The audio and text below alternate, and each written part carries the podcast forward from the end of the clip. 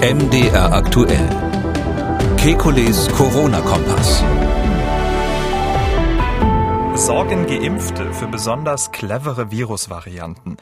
Beeinflusst die Impfung die Wirkung der Antibabypille? Sollten doppelt geimpfte Lehrkräfte im Unterricht eine FFP2-Maske weiterhin tragen? Sollte man bestimmte Lebensmittel vor einem Corona-Test meiden? Verhindern Immunsuppressiva die Wirkung der Impfung? Sollte sich eine 95-Jährige nach durchgemachter Infektion noch impfen lassen? Damit hallo und herzlich willkommen zu einem Kekules Corona-Kompass Hörerfragen Spezial. Nur mit Ihren Fragen und die Antworten kommen vom Virologen und Epidemiologen Professor Alexander Kekulé. Ich grüße Herr Kekulé. Hallo, Herr Schumann. Brigitte hat uns aus der Schweiz gemailt. Auch dort hört man uns. Sie schreibt, die aktuellen Impfungen erzeugen nach meinem Wissensstand keine sterile Immunität. Geimpfte können weiterhin erkranken und das Virus weitergeben. Wenn dem so ist, besteht dann nicht die Gefahr, dass das Virus gerade über Geimpfte weiter mutieren kann und sich neue Varianten daraus entwickeln, vielleicht sogar Varianten, die sich besonders clever weiterentwickeln und die Impfungen austricksen. Ich stelle fest, schreibt sie weiter, dass sich sehr viele Geimpfte in falscher Sicherheit wähnen und die allgemeingültigen Verhaltensregeln nicht mehr einhalten. Frei nach dem Motto, ich bin geimpft, mir kann nichts mehr passieren. Viele Grüße, Brigitte. Tja, also ich äh, stelle das auch fest, dass sich viele Geimpfte in Sicherheit wähnen und ähm, das, da muss man aufpassen, vor allem wenn man nur einmal geimpft ist. Das haben wir ja schon ein paar Mal besprochen. Ähm, ja, jetzt geht es um die zweimal geimpften. Um die, die richtig geimpft sind, ähm, gibt es da noch ein Risiko.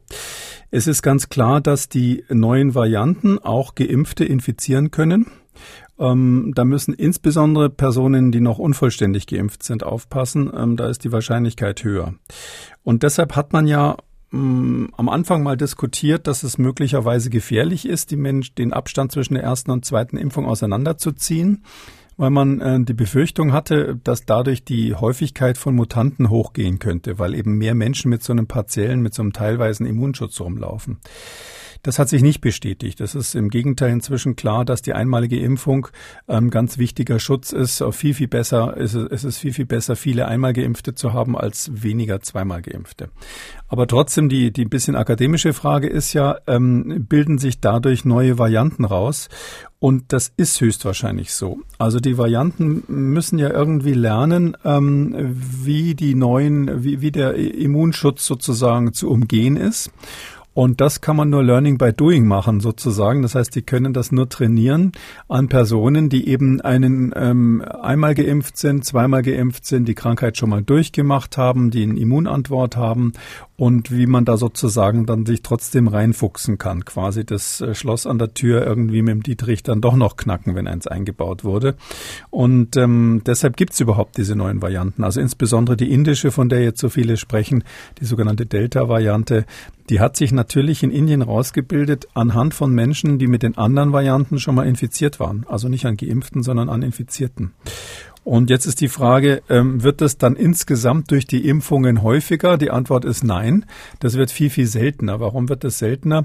Weil natürlich ähm, es äh, so ist, dass durch die Geimpften viele Menschen das Virus nicht mehr ausscheiden oder nur noch in kleiner Menge ausscheiden. Also jemand, der geimpft ist, der ist auf jeden Fall weniger ansteckend, der ist auch weniger schwer krank, natürlich, falls er sich mal infiziert. Und dadurch, ähm, dass weniger ansteckende, weniger hoch ansteckende Menschen rumlaufen, wird es wahrscheinlich auch kaum noch Superspreading-Ereignisse geben. Und dann geht die Reproduktionszahl runter. Das heißt, das Virus kann sich nur noch so ganz langsam ausbreiten. Die, die Epidemie äh, ebbt sozusagen ab. Und in dieser Phase hat das Virus dann weniger Infizierte. Und um aber eine neue Mutation zu bringen, das äh, hervorzubringen, das ist ja Versuch und Irrtum aus Sicht des Virus, muss es möglichst viele Versuche machen. Also wenn Sie beim Roulette irgendwie 100 Mal spielen, ist die Chance, äh, einen guten Gewinn zu machen, höher, als wenn Sie nur einmal da eine Münze hinlegen. Und so ist es für das Virus auch. Das muss das ganz oft machen. Und je mehr Infizierte, desto besser. Das heißt, wenn wir dem Virus den Boden entziehen, indem wir die Reproduktionszahl runterfahren und nur wenige Menschen infiziert sind, dann ist die Wahrscheinlichkeit für Mutanten auch auch geringer. Hm. Oder andersrum gesagt, Impfen bringt was ähm, und wird insgesamt nicht dazu führen, dass es mehr Mutanten gibt, sondern wird dazu führen, dass es weniger Mutanten gibt und das Gleiche gilt auch für die einmalige Impfung. Hm. Die Frage war ja, ähm, ob es möglicherweise dann clevere ähm, Mutanten oder ähm, Variationen gibt, also vielleicht seltener, die dafür aber umso cleverer oder sind die genauso doof oder clever ähm, wie die, äh, die sozusagen bei den nicht geimpften ähm, sich ja. Entstehen? Ich schätze, das clever steht so ein bisschen in Anführungszeichen. Also es ist natürlich so, äh, Viren sind ja nicht grundsätzlich mal nicht so besonders clever. Ähm, ein, ein IQ-Punkt weniger und sie wären wahrscheinlich eine Pflanze. Aber es ist so, dass ein Virus ähm, äh, natürlich sich so anpasst, dass das Immunsystem überlistet wird. Und das sind diese ähm, Immun-Escape-Mutanten, wie wir die ja nennen. Die entstehen sowohl eben bei Geimpften als auch bei Genesenen, als auch während der Erkrankung von Menschen. Also schon während jemand krank ist, kann das durchaus passieren. Früher hat man immer gedacht, das wird gezüchtet dadurch, dass vielleicht Menschen mit eingeschränkter Immunfunktion, also die vielleicht AIDS haben oder ähnliches oder unter Therapie stehen, dass die vielleicht diese Varianten ausbrüten. Das hat sich nicht bestätigt. Äh, und ja, die sind insofern natürlich cleverer, als dass sie das Immunsystem überlisten. Also so kann man das schon sagen. Und ähm, diese äh, Immun-Escape-Varianten, die, die würden sich nicht bilden, wenn das Virus nicht ähm, zunehmend auf Geimpfte treffen würde. Man kann sogar sagen, ganz am Anfang, äh, als die allerersten Varianten aufgetaucht sind, ich erinnere mich, als wir beide das mal besprochen haben vor, vor vielen Monaten, ähm, da habe ich ja gesagt, es ist eigentlich auch ein gutes Zeichen, dass diese Varianten auftauchen. Und zwar vor dem Hintergrund, dass das ein Beleg dafür ist, dass das Virus zunehmend auf immune oder teilimmune Personen trifft und sozusagen äh, gerade an die Decke stößt bei seinen Bemühungen, sich auszubreiten. Und ähm, dann fängt es eben an, sich zu verändern und zu sehen, ob da nicht doch noch was geht, äh, das Immunsystem auszutricksen. Und genau das macht die südafrikanische Variante, macht die brasilianische und macht auch die indische. Genau, sie werden ansteckender, aber nicht gefährlicher dann in Summe, oder? Nein, also aus meiner Sicht werden sie nicht gefährlicher. Das ist natürlich nicht, äh, wie soll ich mal sagen, in Stein gemeißelt. Wir haben in der Geschichte kein Beispiel dafür, dass ein Virus auf diese Weise gefährlicher geworden wäre. Und es ist so, dass es aus Sicht des Virus natürlich, nicht des einzelnen Virus, aber insgesamt der, der Virusart, wenn man so sagen darf, gibt es natürlich einen Selektionsdruck in der Richtung, ähm, dass äh, Viren die Menschen sehr schwer krank machen, sich nicht so gut weiter weiter verbreiten, weil jemand, der krank ist, normalerweise dann im Bett bleibt, weniger Leute trifft. Ähm, das genialste Virus, die genialsten Viren in der Hinsicht sind eben Schnupfen und Erkältungsviren. Ja, wenn sie einmal niesen, was ja keine schlimme Erkrankung ist und machen sie schön in der U-Bahn oder an der Arbeitsstelle, dann können sie ganz viele Menschen damit anstecken. Und ähm, Ebola ist, wenn Sie so wollen, ähm, das dümmste Virus von allen, weil das die Menschen so schwer krank macht, dass man erstens sofort sieht, dass sie krank sind, dass man sie nicht mehr äh, anfassen möchte, eigentlich so wie die aussehen. Und und dass die Patienten selber natürlich auch äh, liegen bleiben an der Stelle, wo sie sind. Und ähm, deshalb ist es so, dass von der Evolution her ein Virus immer in die Richtung geht, stärker ansteckend und dafür weniger stark krankmachend. Gut, eine Lehrerin hat uns angerufen, damit zum nächsten Thema. Sie möchte anonym bleiben. Sie ist 64 Jahre alt, Lehrerin an einer Grundschule, ist doppelt geimpft, lebt in einem Vier-Generationen-Haushalt und hat folgende Frage. Die Klassen sind jetzt wieder voll und die Maskenpflicht wurde aufgehoben. Es gilt äh, das Kohortenprinzip, das heißt, die Jahrgänge bleiben im Prinzip unter sich auch in den Pausen. Ich als Lehrkraft muss aber zwischen den Kohorten hin und her wechseln. Das heißt, vom ersten Jahrgang in den vierten Jahrgang zum Beispiel ist es ratsam, trotz Impfung ähm, im gesamten Unterricht eine FFP2-Maske zu tragen, denn einen hundertprozentigen Schutz hat man durch die Impfung ja auch nicht. Und die Kinder sind ja alle ungeimpft. Ja, das ist eine wichtige grundsätzliche Frage. Die müssen wir uns letztlich als Gesellschaft stellen. Das kann ich jetzt als Virologe nicht perfekt beantworten, aber ich kann die Optionen mal aufblättern. Ähm, es ist so, dass wir auch mit der Impfung keinen hundertprozentigen Schutz haben. Das, das war ja bei der letzten Frage auch das Thema. Es gibt ein Restrisiko, dass ein Geimpfter tatsächlich das Virus ausscheidet. Die Wahrscheinlichkeit dafür, dass er zum Superspreader wird, würde ich mal sagen, ist sehr, sehr, sehr gering, viel geringer als sonst, sodass man aus epidemiologischer Sicht sagen würde, wenn man die ganze Bevölkerung sich anschaut, würde man sagen, äh, selbstverständlich kann, können Geimpfte die Masken abnehmen. Ähm, das würde wahrscheinlich auch das Bundesverfassungsgericht so sehen, wenn es die Güterabwägung macht. Ähm, aus rein medizinischer Sicht kann man natürlich sagen, jeder Einzelne, der irgendwie dann doch infiziert wird, ist einer zu viel. Wir wollen 100 Prozent Sicherheit. Ähm, äh, und äh, wenn wir sozusagen auf 100 Prozent Sicherheit gehen würden, Sie ahnen schon, ich halte das für nicht praktikabel, dann müssten wir sagen, auch Geimpfte müssen langfristig und auch in solchen kontrollierten Situationen wie in der Schule immer die Maske tragen. Ähm, mein persönliches Plädoyer ist, dass man sich da an der Stelle, auch wenn es schwerfällt, nach so, so, einer langen Zeit von Warnungen von Fachleuten, da gehöre ich ja auch dazu, jetzt sich locker zu machen und zu sagen, okay, wenn jemand geimpft ist, gibt es natürlich ein Restrisiko, aber das nehmen wir jetzt einfach mal in Kauf. Da sagen wir als Gesellschaft, gerade in so einer Situation, der Lehrer steht vorne, der muss die ganze Zeit sprechen, der ist doppelt geimpft. Ähm, die Kinder sind jetzt auch nicht die Hochrisikogruppe. Es ist ja auch inzwischen von der Ständigen Impfkommission schwarz auf weiß verbrieft, dass Kinder also wirklich äh, da ähm, ein eher mit der Influenza vergleichbares Risiko haben, wenn sie sich infizieren. Und äh, vor diesem ganzen Hintergrund würde ich sagen, ähm, ist es verantwortbar, dass man auch bei Lehrern sagt, die dürfen die Maske abnehmen, wenn sie doppelt geimpft sind. Mhm. Ähm, es ist natürlich dann immer noch der Individualschutz auf der anderen Seite. Da ist sozusagen jetzt die medizinische Seite und nicht die epidemiologische. Es kann ja sein, dass eins von diesen Kindern zu Hause einen äh, wirklich ähm, super, super Risikopatienten hat. Ja, da ist die Oma zu Hause, die ist aus irgendwelchen Gründen nicht geimpft und steht im Risiko. Das wäre so ein Grenzfall, wo man eben sagen muss, das ist vielleicht eine Indikation, dann das Kind zu impfen. Und das müssen die Leute eben dann selber überlegen, was sie machen. Aber ich glaube, jetzt so generell ähm, zu sagen, ähm, auch, auch pädagogisch gegenüber dem Volk, wenn ich mal so sagen darf, jetzt haben wir alle auf diese Impfung hingehofft. Und eigentlich haben die Fachleute, zumindest die sich, die sich auskennen, schon immer gesagt, eine Impfung wird nie eine sterile Immunität haben. Es wird immer so sein, dass es weitere Infektionen auch durch die Varianten gibt. Und jetzt zu sagen, Age, wir haben euch da ähm, das Falsche versprochen, ihr müsst bis zum St. Nimmerleinstag die Masken aufbehalten. Das wäre natürlich äh, eigentlich auch politisch gar nicht praktikabel.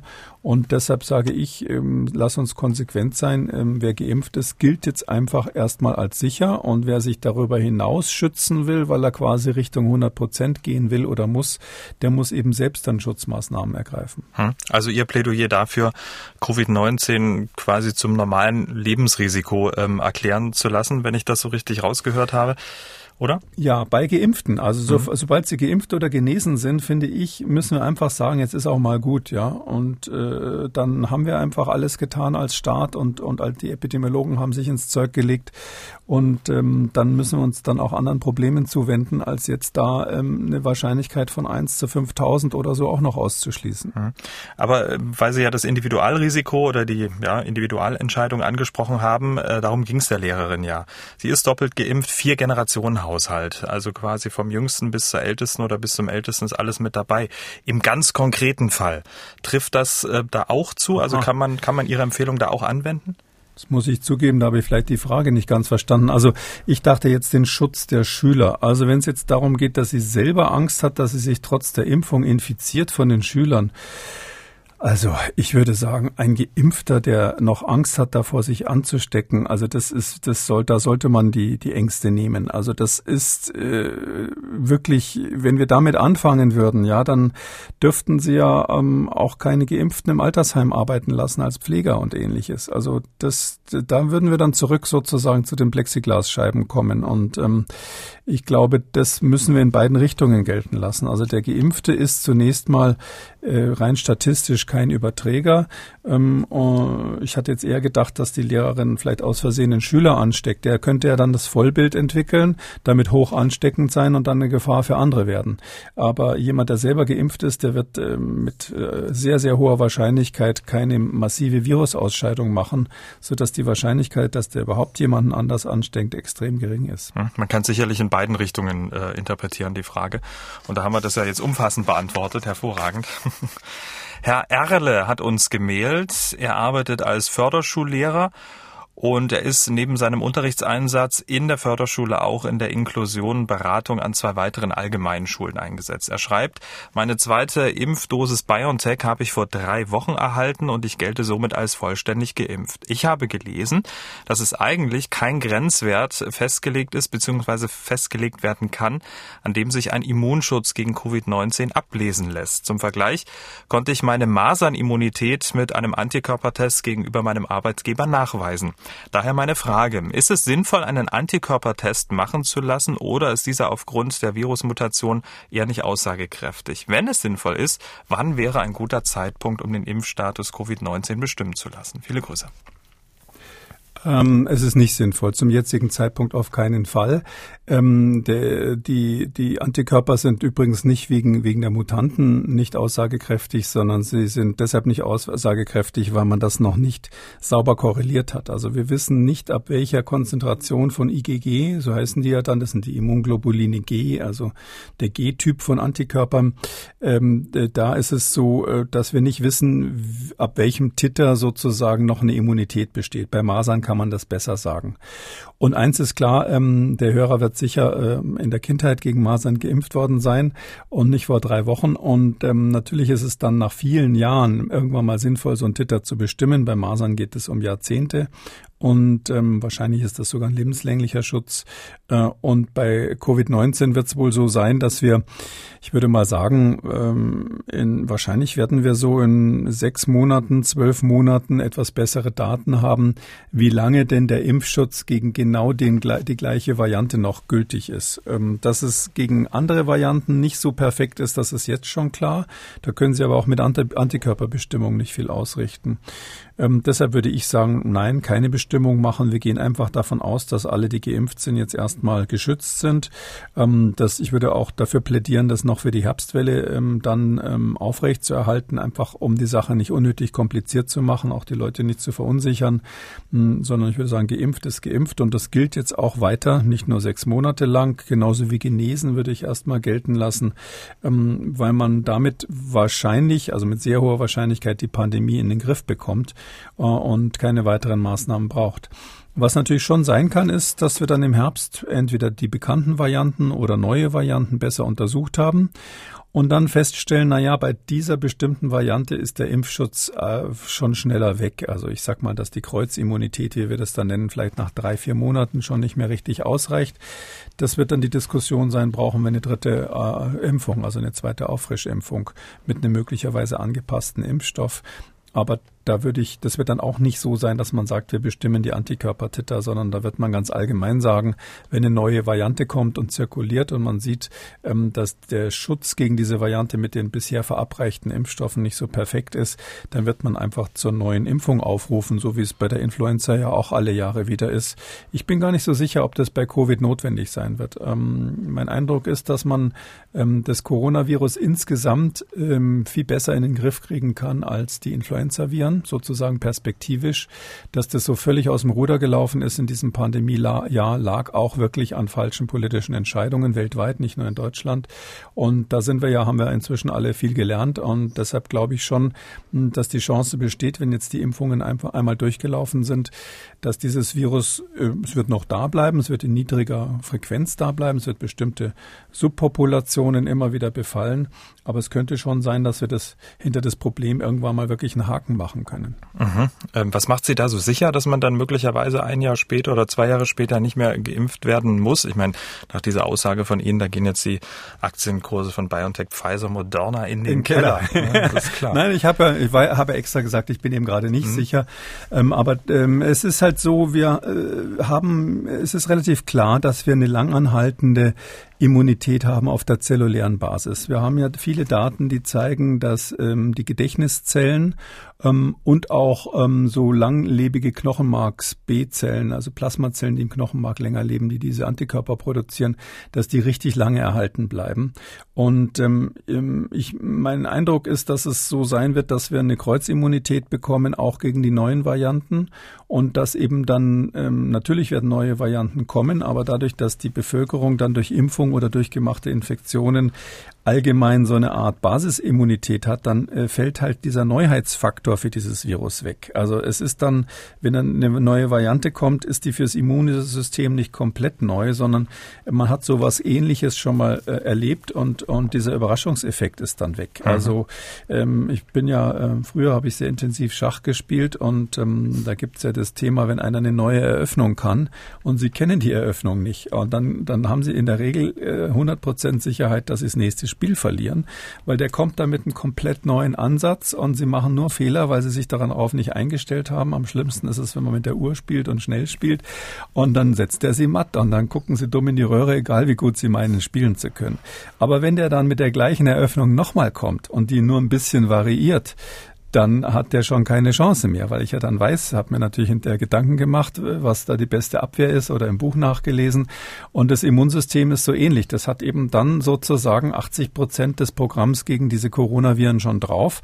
Und wenn dann eins kommt, was sich um fünf Prozent verändert hat, dann deckt man das so im Randbereich noch mit ab. Mhm. Und deshalb ist meine Hoffnung, dass wir ähm, insgesamt als Population dann nicht mehr, wie wir sagen, immunologisch naiv sind gegenüber dem Virus, sondern insgesamt insgesamt eine gewisse Basisimmunität haben und dann äh, werden die Varianten natürlich immer mal wieder schwerere Wellen machen, aber es wird nicht so sein, dass unsere Immunität quasi komplett weg ist, als hätten sie den Stecker gezogen. Okay, und warum ähm, gibt dann bei der Influenza, um jetzt einen kleinen Ausflug zu machen, so ein drei-, vierfach Impfstoff? Also warum ist, warum, warum trifft das nicht zu oder möglicherweise nicht zu, das, was Sie jetzt gerade für die Coronaviren ähm, plastisch dargestellt haben? Ja, es trifft, ähm, ähm wir können gerne ein bisschen Vorlesung machen. Es ist Kurz. so, dass die Influenza-Viren, die Influenza-Viren, die haben so einen Trick drauf, was die Coronaviren nicht können. Die haben so eine Art Kassettenmodell.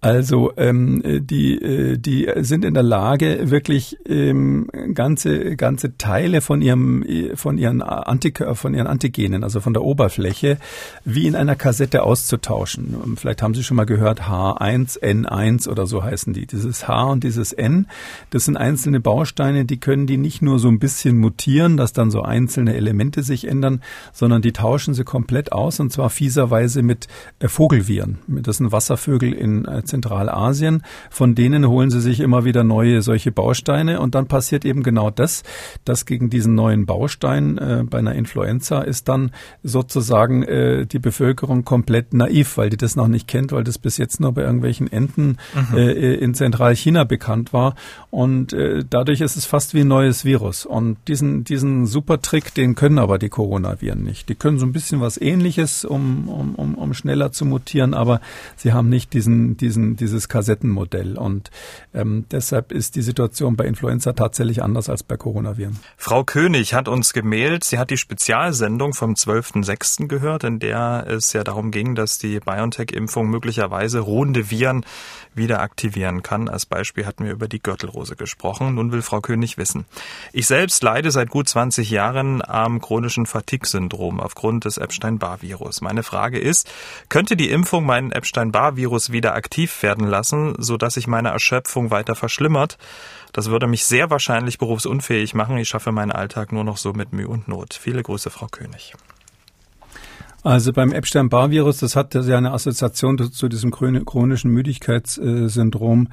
Ähm, da ist es nicht so, dass es echte Virusaktivierungen gibt, die dann zur Verschärfung der Krankheit führen. Also dieses Modell, wie man das bei Herpes kennt, das gibt's bei Epstein-Barr-Virus nicht. Bei Herpes ist es ja so, wenn Sie den normalen Lippenherpes nehmen, der ist ja im Prinzip immer im Körper drinnen und dann äh, haben sie eine Grippe oder eine andere Erkältung und dann gibt's diese Fieberbläschen und das ist ja nichts anderes als ein Herpesbläschen, was wieder ausgebrochen ist, weil, weil das Immunsystem es nicht geschafft hat, dieses Virus ähm, vorübergehend unter Kontrolle zu halten. Das gleiche gibt's, wenn, wenn man sich in die Sonne legt bei manchen Leuten, wenn der, wenn der Sommer anfängt. Also diese Reaktivierung, obwohl Epstein-Barr-Virus auch zu der Gruppe der Herpesviren gehört, die gibt's da in dem Sinne nicht, zumindest nicht so, dass es assoziiert ist mit äh, schwereren Phasen Phasen dann von der chronischen Müdigkeit. Ähm, und deshalb würde ich sagen, das ist ähm, fast ausgeschlossen, dass jetzt ähm, durch das äh, Covid oder durch eine Impfung gar das Epstein-Barr-Virus aktiviert wird. Unsere Hörerin Karen hat, wie viele Frauen, mitbekommen, dass es Berichte gibt, wonach der Impfstoff von BioNTech Pfizer bei einigen Frauen möglicherweise den Zyklus beeinflusst, er zum Beispiel unregelmäßiger wird. Nun treibt sie folgende weiterführende Frage um. Meine Frage ist jetzt zum Thema Pille. Und zwar ähm, nehme ich die Pille, bin jetzt einmal geimpft. Der zweite Impftermin steht an.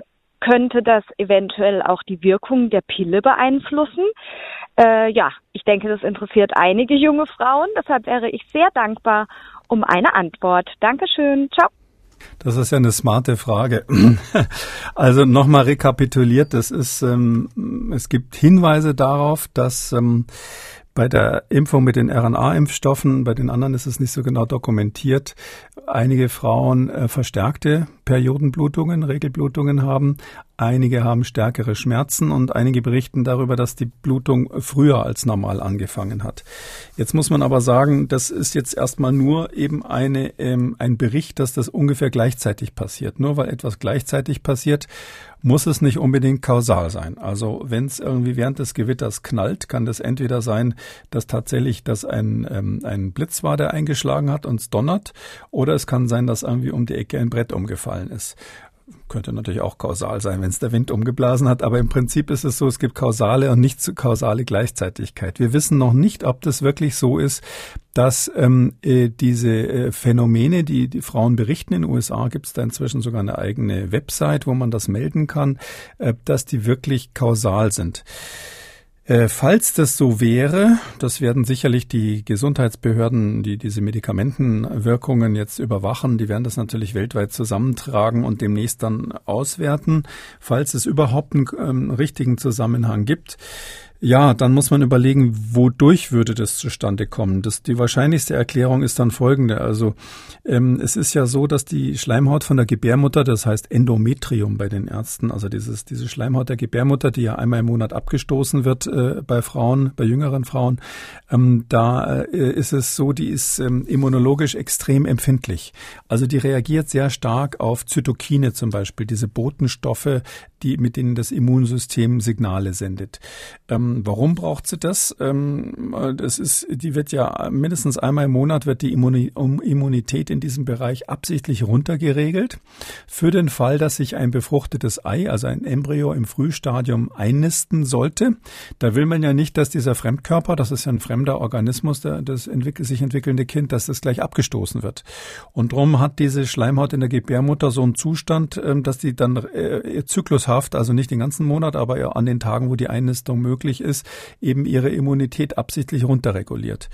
Jetzt könnte man sich natürlich vorstellen, wir wissen ja nun, dass die RNA-Impfstoffe, wie alle Impfstoffe, aber in dem Fall besonders stark, ähm, das Immunsystem aktivieren. Das, äh, wenn da diese, diese blanke RNA ähm, äh, gespritzt wird, ähm, ist es offensichtlich so, dass ähm, da, da quasi Alarmstufe Rot bei der Immunantwort ist. Die wird geradezu hysterisch.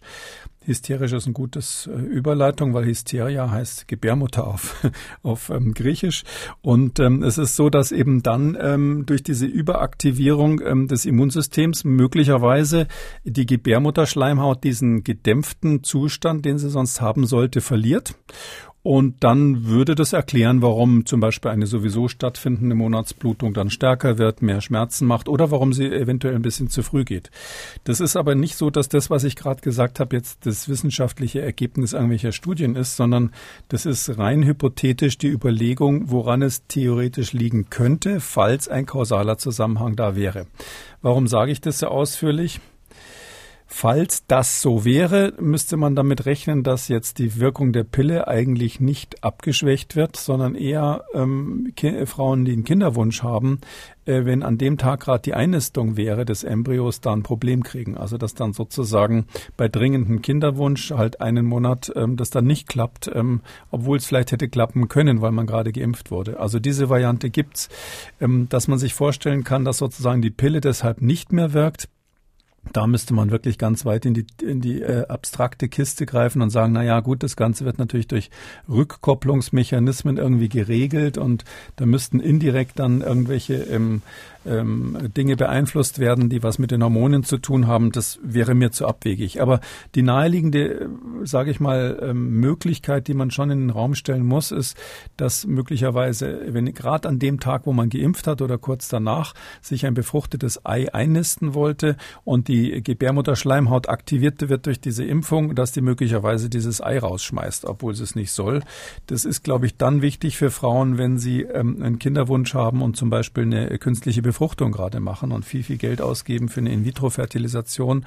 Ähm, und da würde ich jetzt wahrscheinlich so weit gehen und sagen, also wenn Sie gerade eine IVF machen, äh, künstliche Befruchtung, also da in der Zeit würde ich jetzt vielleicht auf die Impfung verzichten nach den Daten, die es da gibt. Aber für alle anderen kann man sagen, äh, im schlimmsten Fall kommt die Regel mal zwei Tage früher. Das kann im Urlaub ja auch passieren. Genau. Und ähm, die konkrete Frage nach der Pille ist damit auch beantwortet. Also keine Unregelmäßigkeiten sind zu erwarten im Moment. Keine. Es ist keine Einschränkung der Wirkung mhm. der Pille zu erwarten. Im Gegenteil eher, ähm, wenn man so will, eine synergistische Wirkung, dass einen ähnlichen Effekt äh, möglicherweise auch so eine Stimulation des Immunsystems hat. Aber nochmal mit der Einschränkung, das war jetzt wilde Spekulation. Wir haben darüber keine Daten und bis jetzt ist noch gar nicht klar, ob diese Effekte wirklich überhaupt korreliert sind mit der Impfung.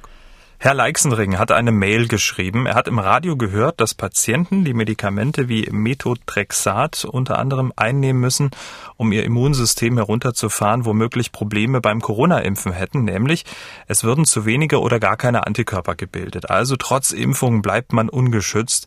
Das war, schreibt er, auf nüchternen Magen ein echter Hammer, der nicht nur zur Fröhlichkeit während des Tages beitrug. Was sagen Sie dazu? Viele Grüße. Oh ja, ich, ich höre daraus, dass er das Methotrexat nimmt. Also Methotrexat ist eins von den sogenannten Basis-Antireumatiker. Also Rheumapatienten und andere mit ähm, Autoimmunkrankheiten nehmen häufig Methotrexat. Ähm, meistens sind es auch ältere Patienten. Das ist ein lang bewährtes, ähm, billiges, relativ billiges Medikament. Ähm, und in dieser Basistherapie gibt man das, um, wenn ich mal so sagen darf, die Aktivität der Immunzellen so ein bisschen zu bremsen, weil Rheumapatienten haben ja, haben ja Immunzellen, die den eigenen Körper angreifen und das muss man da so ein bisschen dämpfen. Und es ist in der Tat so, ähm, dass es Hinweise darauf gibt, ähm, dass das Methotrexat ähm, die Impfung, die Covid-Impfung negativ beeinflusst, also den Erfolg der Impfung beeinflusst. Das sind bisher nur Hinweise. Es gibt, glaube ich, ein oder zwei Studien, die das untersucht haben. Eine, die ich jetzt gerade im Kopf habe, ist so, dass die in New York und ich meine in England, in Erlangen in Deutschland, ähm, haben die so eine Handvoll Patienten, 50 oder 80 Patienten zusammen gehabt und ähm, die Hälfte ungefähr mit Methotrexat behandelt. Und da haben sie ähm, rausgefunden, dass die IgG-Antwort nach der Impfung, also die Antikörperbildung nach der Impfung, signifikant schlechter war bei denen, die Methotrexat gekriegt haben, als bei der Kontrollgruppe. Und dass vor allem auch die ähm, T-zelluläre Antwort, also diese zytotoxischen T-Zellen, die, die ein ganz wichtiger Teil der Immunantwort bei der Impfung sind, dass die, ähm, wenn ich mich richtig erinnere, gar nicht mehr nachweisbar waren. Und das ist aber eine ganz kleine Gruppe von Probanden gewesen. Ähm, warum ist das trotzdem ein relevantes Ergebnis? Wir wissen das eigentlich schon von der Influenza-Impfung. Also die Influenza-Impfung, da wissen wir schon, äh, dass äh, Patienten, die Methotrexat kriegen, ähm, tendenziell schlechter auf die Impfung ansprechen. Und es gibt auch Leute, die empfehlen, ähm, vor und nach der Influenza-Impfung zwei Wochen Pause zu machen mit dem Methotrexat. Hat sich noch nicht so durchgesetzt, aber zumindest diese Idee steht im Raum, sodass man jetzt schon die Frage stellen muss, ähm, ist da was dran oder nicht? Also diese, diese ersten Studien haben natürlich viele Nachteile. Das sind keine richtig kontrollierten Studien. Da hat man irgendwelche Daten genommen, die sowieso schon da waren und hinterher ausgewertet. Das ist immer ein Problem, weil man dann äh, Fehler nicht so leicht ausmerzen kann. Es ist auch so, dass das Methotrexat eher ältere Patienten kriegen. Und von älteren Patienten wissen wir sowieso, dass sie schlechter ähm, reagieren auf die Impfungen und auch auf die Corona-Impfung, so dass es also damit auch zusammenhängen könnte. Gibt also sehr, sehr viele Fehlerquellen und das Wichtigste ist eigentlich auch der zeitliche Ablauf. Das wird bei der Influenza diskutiert. Da sagt man, wenn das äh, Methotrexat ähm, hier die Immunantwort bremst, kann es nicht sein, dass die im Ergebnis genauso gut ist, aber nur ein bisschen länger dauert, bis sie anspringt. Und ähm, das ist bei Covid noch überhaupt nicht untersucht worden. Also diese, diese eine Studie, die ich da im Kopf habe, da ist es so, da hat man nur gesehen, es ist zu einem kurzen Zeitpunkt nach der Impfung nicht so keine so gute Reaktion, aber man weiß nicht, ob das sich nach ein paar Wochen später wieder einfängt, weil es einfach nur sozusagen langsamer reagiert.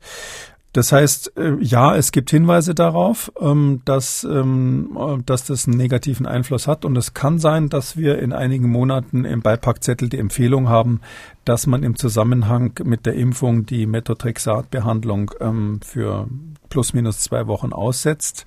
Ich würde dringend davor warnen, das jetzt selber schon im Do-it-yourself-Verfahren zu machen. Die Rheumatiker wissen, dass man das nicht absetzen darf, sondern wenn überhaupt, dann wirklich mit dem Hausarzt diskutieren, ob man auf ein anderes Basismedikament umsteigt vorübergehend. Das ist im Prinzip möglich. Ob sich der Aufwand jetzt lohnt für die Impfung und dafür, dass die Daten noch nicht so klar sind, ist schwierig zu sagen. Also ich meine, es lohnt sich letztlich nicht. Man sollte sich einfach impfen lassen und hoffen, dass es wirkt. Hm. Da hat Herr Leixenring sicherlich die Besprechung dieser Studie, die Sie gerade genannt haben, ähm, im Radio gehört und sich dann so seinen Reim drauf gemacht und war dann natürlich dementsprechend verunsichert, nachvollziehbar. Aber dafür gibt's ja den Corona-Kompass. Dann nochmal nachzufragen. Herr Wolf aus Dresden hat angerufen, seine Schwiegermutter ist 95 Jahre alt, geistig und körperlich topfit. Die Dame hat eine Corona-Infektion durchgemacht, war im Krankenhaus. Es ist alles gut abgelaufen. Allerdings hat sie bei der Entlassung kaum Antikörper gehabt. Nun hat Herr Wolf folgende Frage. Soll sich meine Schwiegermutter im Alter von 95 Jahren nach durchlebter Corona-Infektion jetzt impfen lassen? Wann wäre die günstigste Zeit? Sechs, acht oder zehn Monate danach? Soll sie vorneweg einen Antikörpertest machen oder nicht? oder soll sie sich gar nicht mehr impfen lassen? Vielen Dank. Die Fragen werden ja immer schwieriger im Laufe dieses, dieses Podcasts.